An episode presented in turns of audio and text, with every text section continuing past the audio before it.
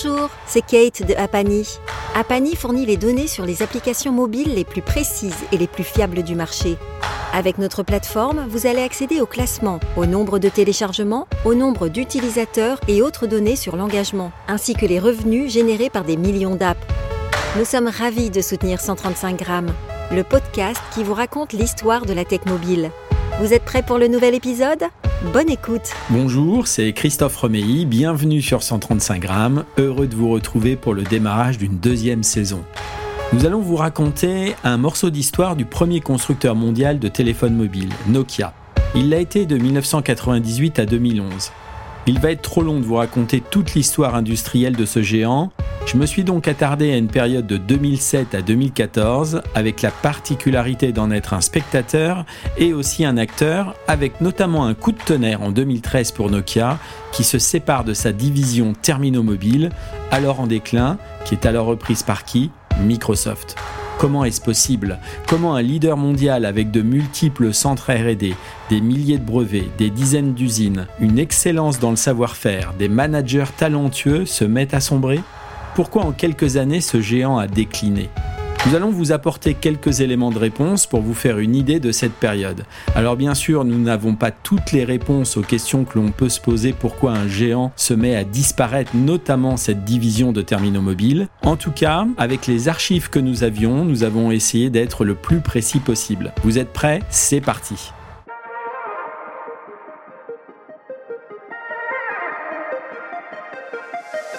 Pour vous présenter cette entreprise finlandaise, on peut rappeler que dans les années 1990, Nokia était une société qui fabriquait des pneus, des câbles, des ordinateurs, des télévisions et 20% de l'activité était des téléphones. Ils ont fait un choix stratégique de se débarrasser de toutes ces activités pour se recentrer uniquement sur la téléphonie mobile en 1992. Alors qu'elle est le leader mondial, la concurrence devient rude avec de nombreux constructeurs comme RIM qui fabrique les BlackBerry, Motorola, Palm et bientôt à nouveau sorti de nulle part, en tout cas dans la téléphonie mobile, Apple. Nokia, en 2007, avait expédié plus de 60 millions de smartphones. Ils ont avec leur OS Symbian 67% de part de marché dans le monde, suivi de Microsoft avec 13%, RIM avec 10% et Apple prend la première année 7% de part de marché. L'entrée d'Apple sur ce marché avec l'iPhone a suscité beaucoup d'attention des médias et de spéculation sur la mesure dans laquelle il pourrait perturber la part des entreprises telles que Nokia, RIM, Palm et Motorola. Rappelons que Nokia, c'est un peu plus de 100 000 employés en 2007 suite à la joint venture avec Siemens qui deviendra Nokia Siemens Networks qui a été officiellement lancé lors du 3GSM à Barcelone en février 2007. Plus tard, en 2014, Nokia Networks, qui rachète Alcatel-Lucent pour un peu plus de 15 milliards d'euros en 2015, pour devenir avec Ericsson et Huawei les géants de l'infrastructure des opérateurs mobiles.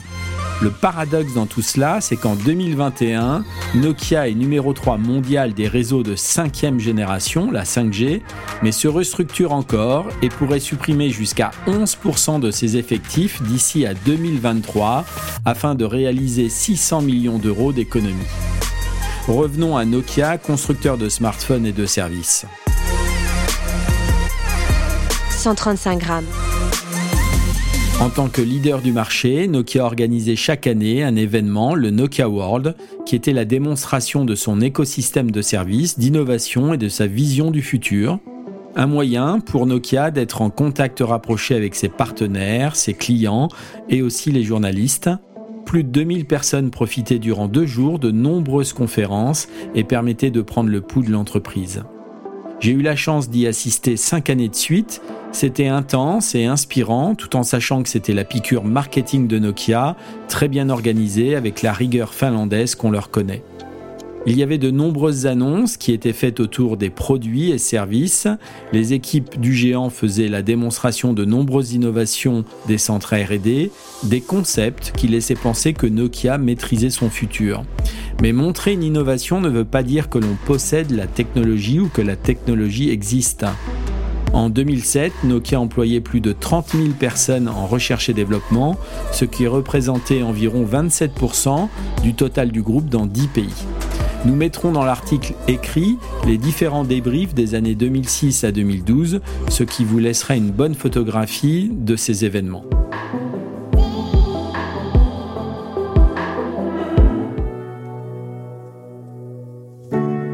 Revenons sur quelques dates pendant la période de 2007 à 2014. En une année, Nokia faisait beaucoup d'annonces, de rachats. On va passer en revue quelques-unes qui montrent que le géant était sur de nombreux fronts à la fois. Il construisait un écosystème multicanal de distribution et de contenu comme le gaming et la musique. Nokia pensait être résolument tourné vers les usages et les expériences utilisateurs. Comme on l'a dit, Apple a secoué l'industrie du mobile. Nokia en a pris note, mais peut-être pas suffisamment. En tout cas, comme beaucoup d'acteurs présents sur le marché, à l'image de Microsoft, qui avec son PDG Steve Ballmer fait cette déclaration. C'est le téléphone le plus cher du monde, il n'a pas de clavier, ce qui en fait un mauvais outil pour l'email. L'iPhone n'a aucune chance de gagner une part de marché significative. Oui, tout le monde se focalise sur l'usage du moment, l'email et le clavier.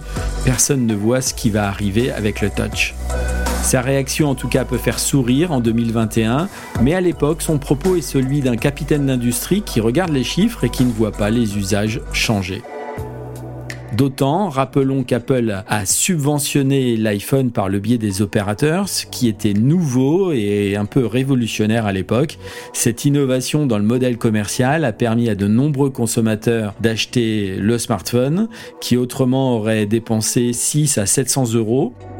Eh bien, en France, par exemple, il était vendu euh, un tout petit peu moins de 400 euros avec un forfait à 49 euros par mois, par exemple, chez Orange. Finalement, quand vous êtes leader mondial comme Nokia avec des chiffres incroyables, vous ne vous attendez pas à être le perdant en quelques années.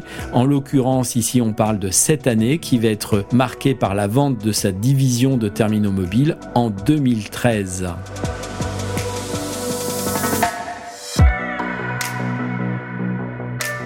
Voici quelques annonces de l'année 2007. En juin, Nokia a annoncé qu'il allait introduire une nouvelle structure d'entreprise. En août, Nokia a présenté Ovi, une nouvelle marque de services Internet qui allait inclure deux services pour acheter de la musique et des jeux avec Nokia Music Store et Engage.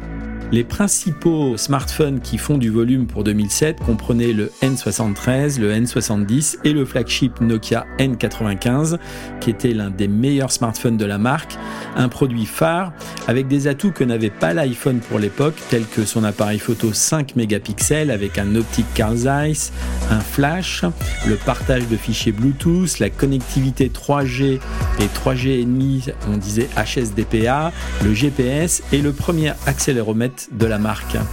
Ils ont annoncé et lancé aussi la livraison d'une tablette internet, la Nokia N810, avec un clavier coulissant, le GPS intégré, l'audio numérique, la lecture vidéo et le fait de passer des appels voice IP. Une très belle tablette, là aussi une avance euh, importante de Nokia pour l'époque, avec un usage incroyable de cette tablette. Le 17 septembre 2007, Nokia a annoncé l'acquisition d'Enpocket qui deviendra Nokia Interactive Advertising.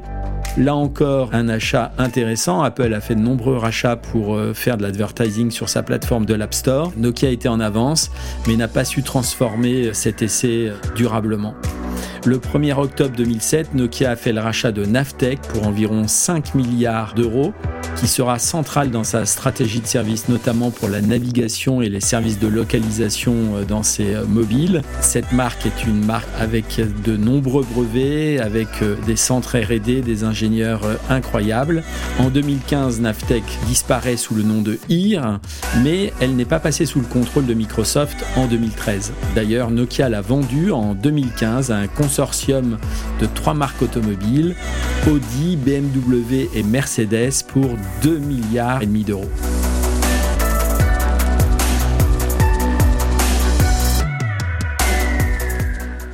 Passons à 2008, c'est l'année où la version Android 1.0 a été lancée. Les bénéfices de Nokia au troisième trimestre ont chuté de 30%, tandis que les ventes ont diminué de 3%. D'autre part, les ventes d'iPhone, elles, ont grimpé en flèche d'environ 330% au cours de la même période. Vous me direz, ce n'est pas très difficile quand on démarre de zéro.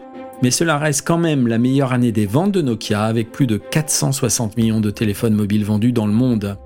Nokia a lancé aussi son premier smartphone tactile en 2008, c'était le 5800 Express Music. L'appareil a été vendu à environ 8 millions d'unités à la fin 2009, mais n'a pas réussi à créer le changement car l'expérience tactile était médiocre. Il y avait un retour haptique un peu bizarre par rapport à l'usage que l'on avait avec l'iPhone qui était lisse et avec le touch qui faisait la différence. La marque présente un concept mobile de nanotechnologie développé par le centre de recherche Nokia et l'université de Cambridge. Ce concept montrait des matériaux flexibles, des composants électroniques transparents et des surfaces auto-nettoyantes. Nous sommes en 2008, et bien en 2021, sachez qu'il y a des startups qui travaillent sur ces sujets et non plus sur des concepts des produits qui verront le jour dans les années futures, 2022-2023, dans l'automobile, dans l'industrie aéronautique, mais aussi euh, sûrement dans l'industrie du, smartphone. Les matériaux flexibles sont à notre portée. Il y a eu plusieurs lancements euh, ces derniers mois par de grandes marques euh, chinoises, mais les composants électroniques transparents sont nouveaux et vont changer la donne dans la conception de nombreux produits.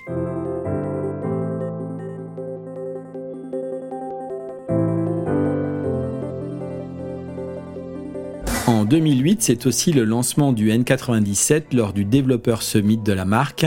Des outils de développement vont être aussi dévoilés pour porter le web dans le mobile. Effectivement, la home screen du mobile aura un accès direct aux applications et aux informations à travers des widgets qui travaillent avec des API de différents services web. Je vous encourage à écouter l'un de nos tout premiers podcasts sur le sujet. Un nouvel OS va voir le jour qui allait migrer vers le touch, avoir un OS hybride entre touch et clavier. L'OS Symbian S60 devait être une période de transition importante pour la communauté des développeurs, mais finalement elle est assez chaotique et surtout elle arrive trop tard. Beaucoup de développeurs auraient voulu voir le reset de cet OS pour attaquer un OS 100% tactile et concurrent de l'iPhone. Nokia a offert son code Symbian à une fondation pour migrer vers un modèle d'entreprise open source. C'est une première. Elle devait faire la gouvernance de l'OS. Celle-ci avait pour mission de construire aussi une communauté autour de cet OS et de gérer la plateforme logicielle open source basée bien entendu sur Symbian OS. C'était assez précurseur pour l'époque de la part de Nokia. Symbian était utilisé par de nombreuses grandes marques de téléphones mobiles comme Samsung, Motorola, Sony Ericsson. C'était le système d'exploitation mobile le plus populaire au monde jusqu'à la fin de 2010. Écoutons Lee Williams qui était en charge de cette fondation lors du Nokia Developer Summit en 2009. Il répond à la question qui est selon eux leur premier concurrent? Notez la réponse qui marque l'état d'esprit du moment du géant. Well, I think our, our competitor is probably not a software platform. Our competitor is somebody that delivers um, an experience in mobile that is uh, that is different than we provide or is unique in some way. Um, in this way, I think our competitor are probably uh, internet service type providers in uh, in some of their activities, um, and there are some compelling device manufacturers that, if they were to open their platform in a similar manner, could be viewed as competitors, but I've yet to see them do that. So if, if Apple goes open source tomorrow, um, I would put them in the category of competitor. As it as it stands, um, I'm not that uh, not that concerned relative to what we're trying to achieve. Cette même année, c'est aussi le lancement de Lovistore. Un million et demi de développeurs dans la communauté Nokia vont rejoindre le store. Un an auparavant, l'App Store avait lancé 500 applications dans 62 pays et dès le premier week-end de 2008, 10 millions d'applications avaient été téléchargées. Écoutons le responsable marketing de l'Ovi Store de l'époque. Il répond à la question comment Ovi va se positionner face aux autres stores, Android, mais aussi BlackBerry, Apple. Et sachez qu'Apple venait juste d'annoncer 1 million d'applications sur leur store.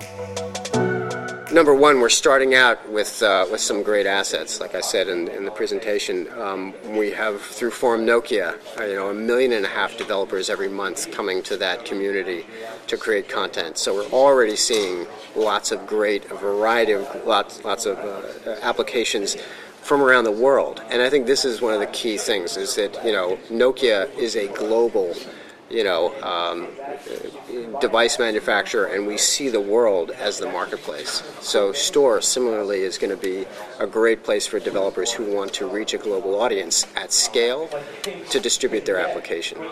And uh, we see the opportunity, in a sense, to democratize distribution of, of applications and content. Uh, you know, so it could be someone on a smartphone, or it could be someone on a feature phone. You know, in, in some emerging economy all have needs for applications. And so, you know, our invitation to developers is bring your great idea from wherever you are and publish it and we'll give you a global audience. Vous notez que la réponse montre qu'il n'y avait pas à douter de la force de Nokia, que la marque allait pouvoir apporter une audience mondiale aux développeurs. Dans la réponse, notez aussi que les pays émergents étaient une cible importante pour la marque. En janvier 2012, il y avait 10 millions de téléchargements chaque jour sur Lovistore.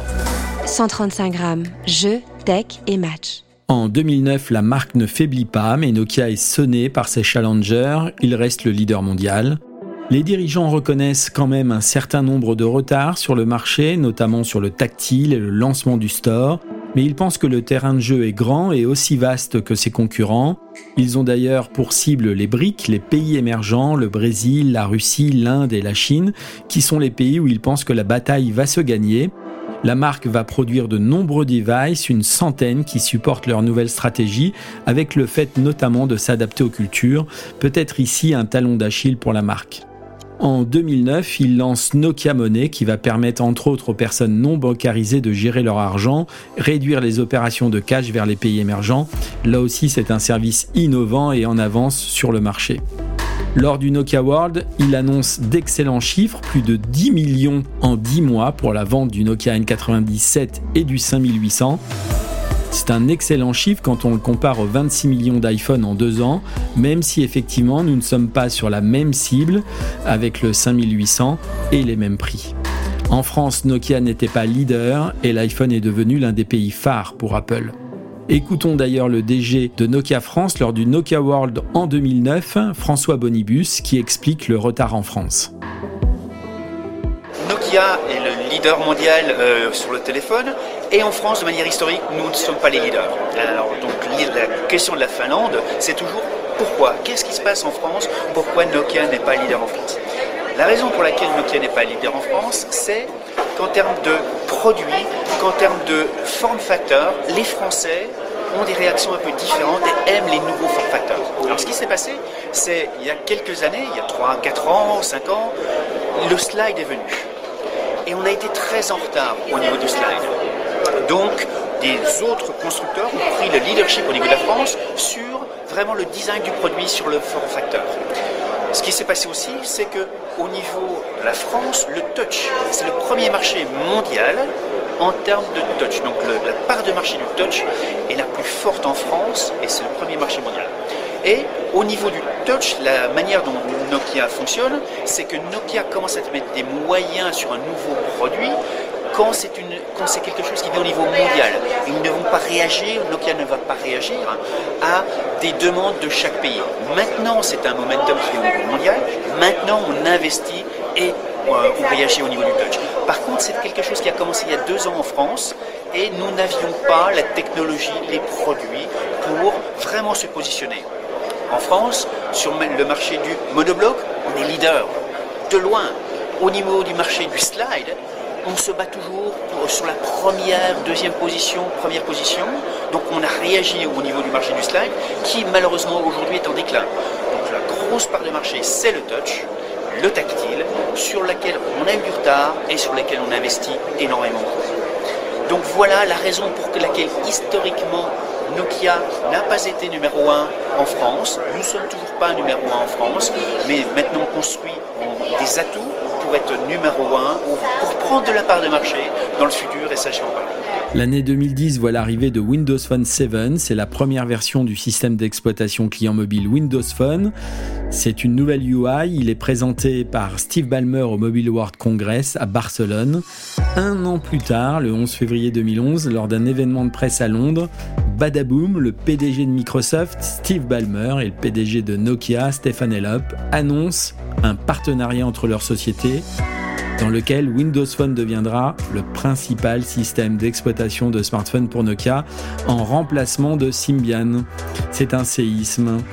L'accord permettait aussi l'intégration de Bing en tant que moteur de recherche sur les appareils Nokia et l'intégration de Nokia Maps dans les propres services de cartographie de Microsoft. Il y a aussi l'intégration bien sûr de la suite Office 365. Cette année-là, les premiers smartphones Lumia font leur apparition dont le Lumia 800.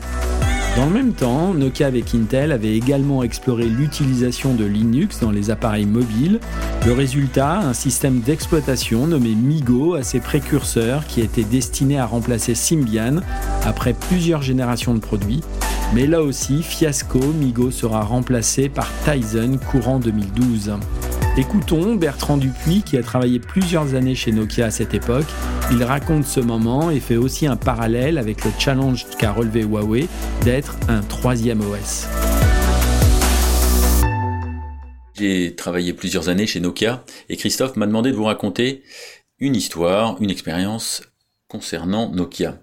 Et donc je voulais revenir sur un tournant important euh, pour la, la marque Nokia et notamment pour euh, les smartphones euh, Nokia, c'était le passage de Symbian à Windows Phone. Alors je ne sais pas si vous vous rappelez à l'époque, il y avait déjà deux OS, évidemment iOS d'Apple, euh, Android, qui étaient joués notamment par HTC et, Samsung, et puis Nokia avait son propre OS, Symbian, et Windows Phone arrivait avec la promesse des écosystèmes de Microsoft.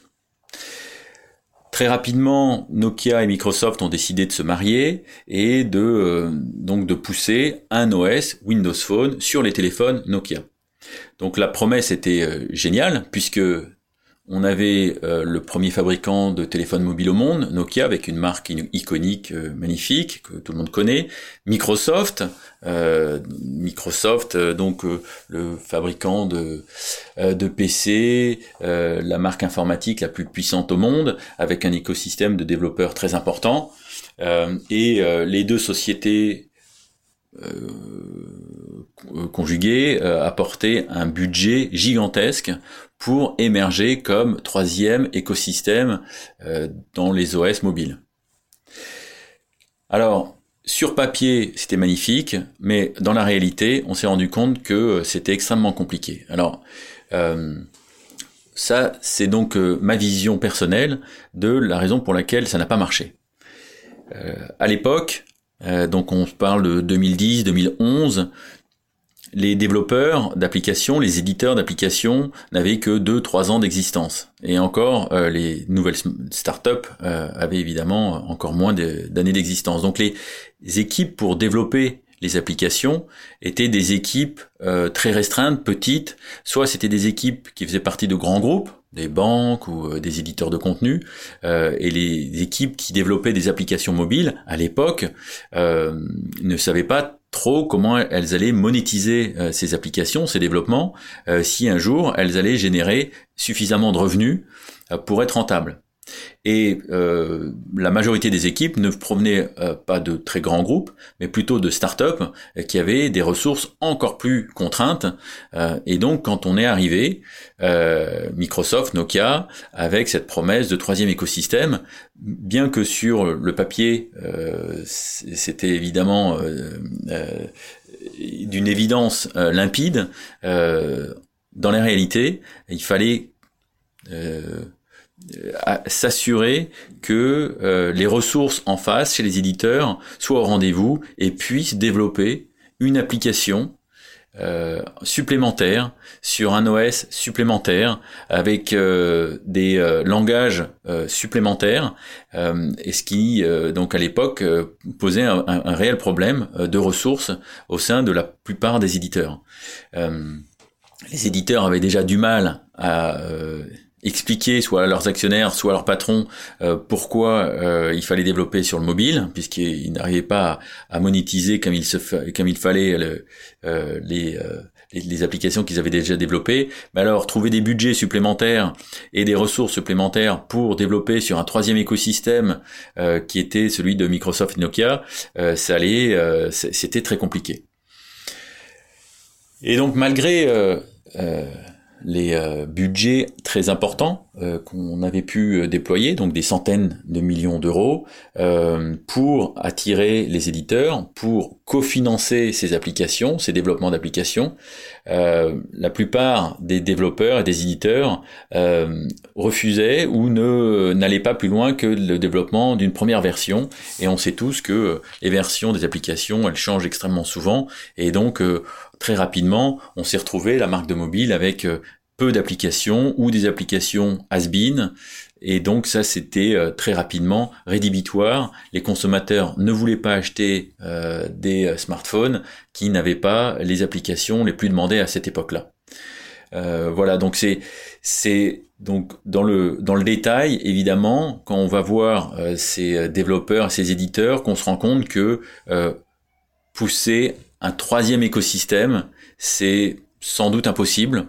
Euh, il n'y a pas assez de bande passante, il n'y a pas assez de volonté, euh, il n'y a pas aussi assez de euh, réalité économique pour avoir un troisième écosystème qui puisse générer suffisamment de revenus au sein des,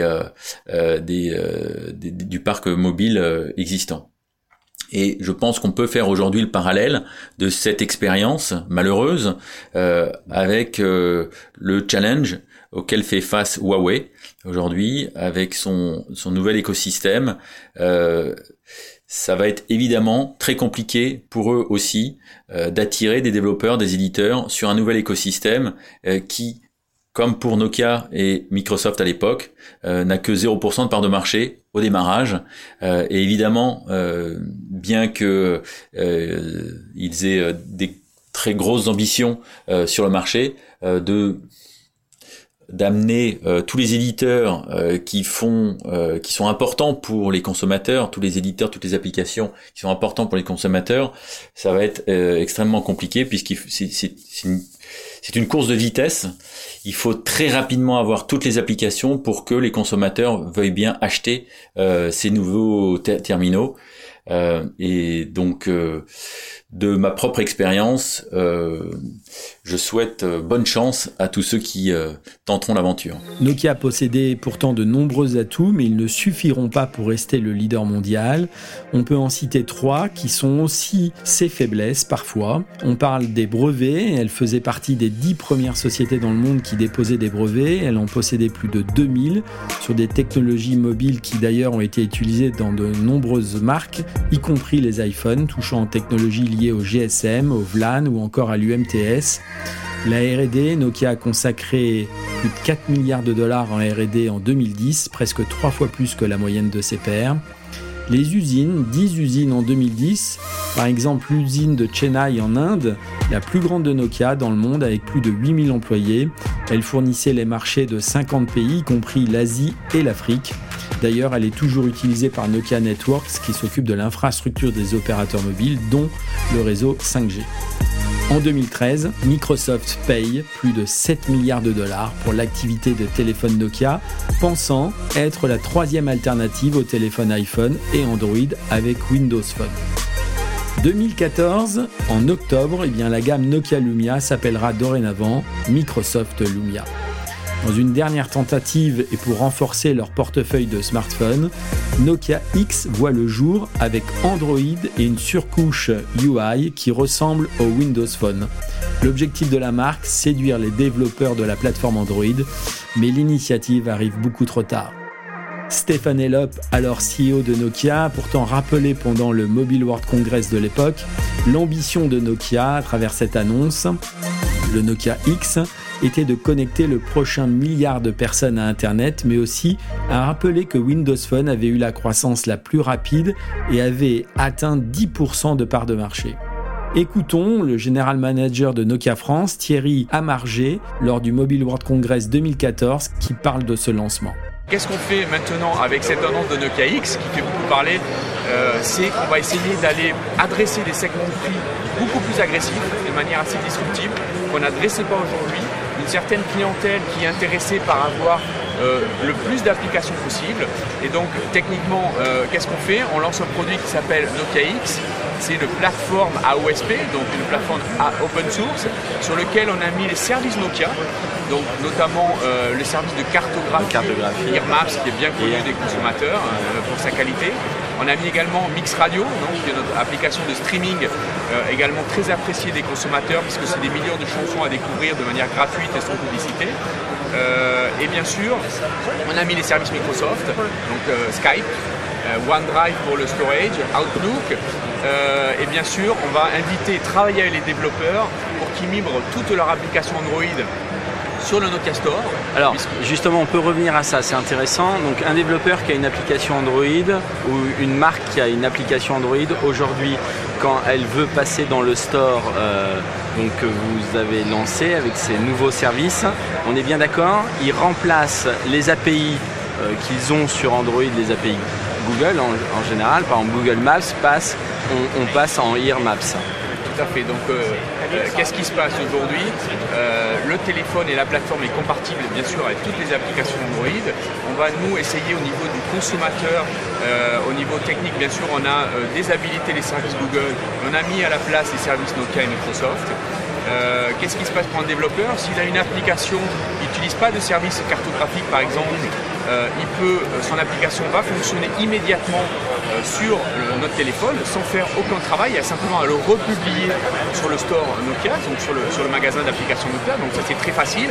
On estime, on a fait beaucoup de tests, hein. on estime que trois quarts des applications euh, sont euh, immédiatement compatibles sans aucun travail de la part des développeurs.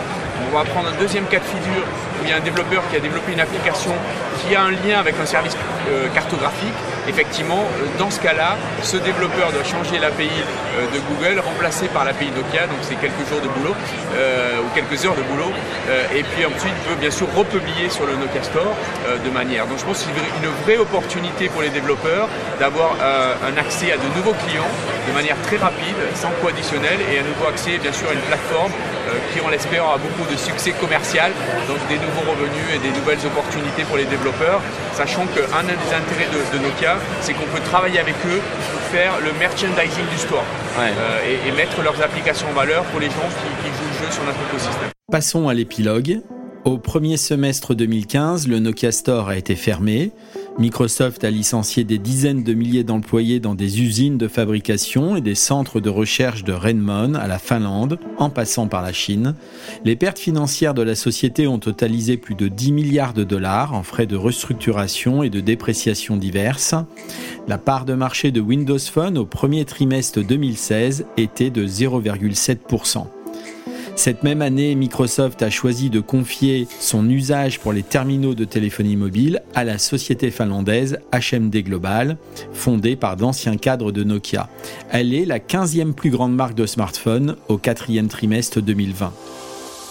Alors, avez-vous une idée de pourquoi en quelques années ce géant a décliné?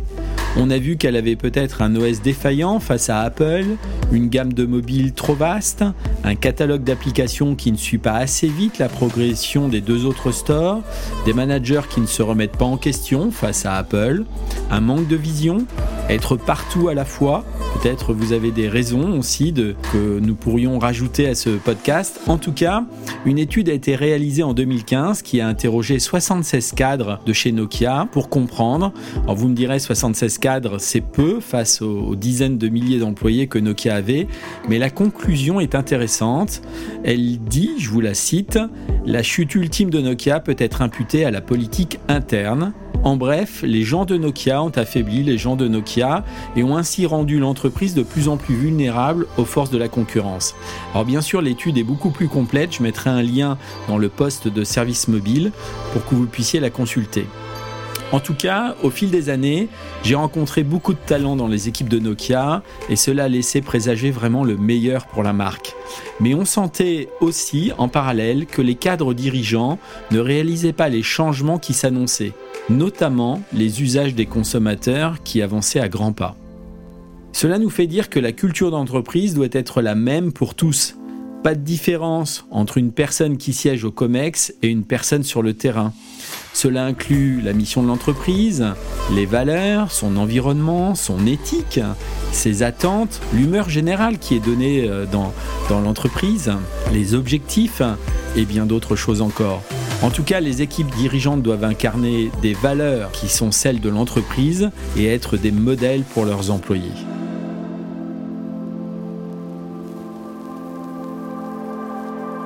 Voilà, c'est la fin de cet épisode. Merci de nous avoir écoutés. J'espère que vous l'avez apprécié. N'hésitez pas à nous envoyer vos commentaires, vos suggestions qui pourraient inspirer aussi de nouveaux épisodes sur le compte de Twitter 135 grammes. Nous mettrons les liens des nombreuses sources dans un post dédié sur servicemobile.fr qui sert à préparer ce podcast. Je vous dis à très bientôt. 135 grammes, les histoires de la tech mobile.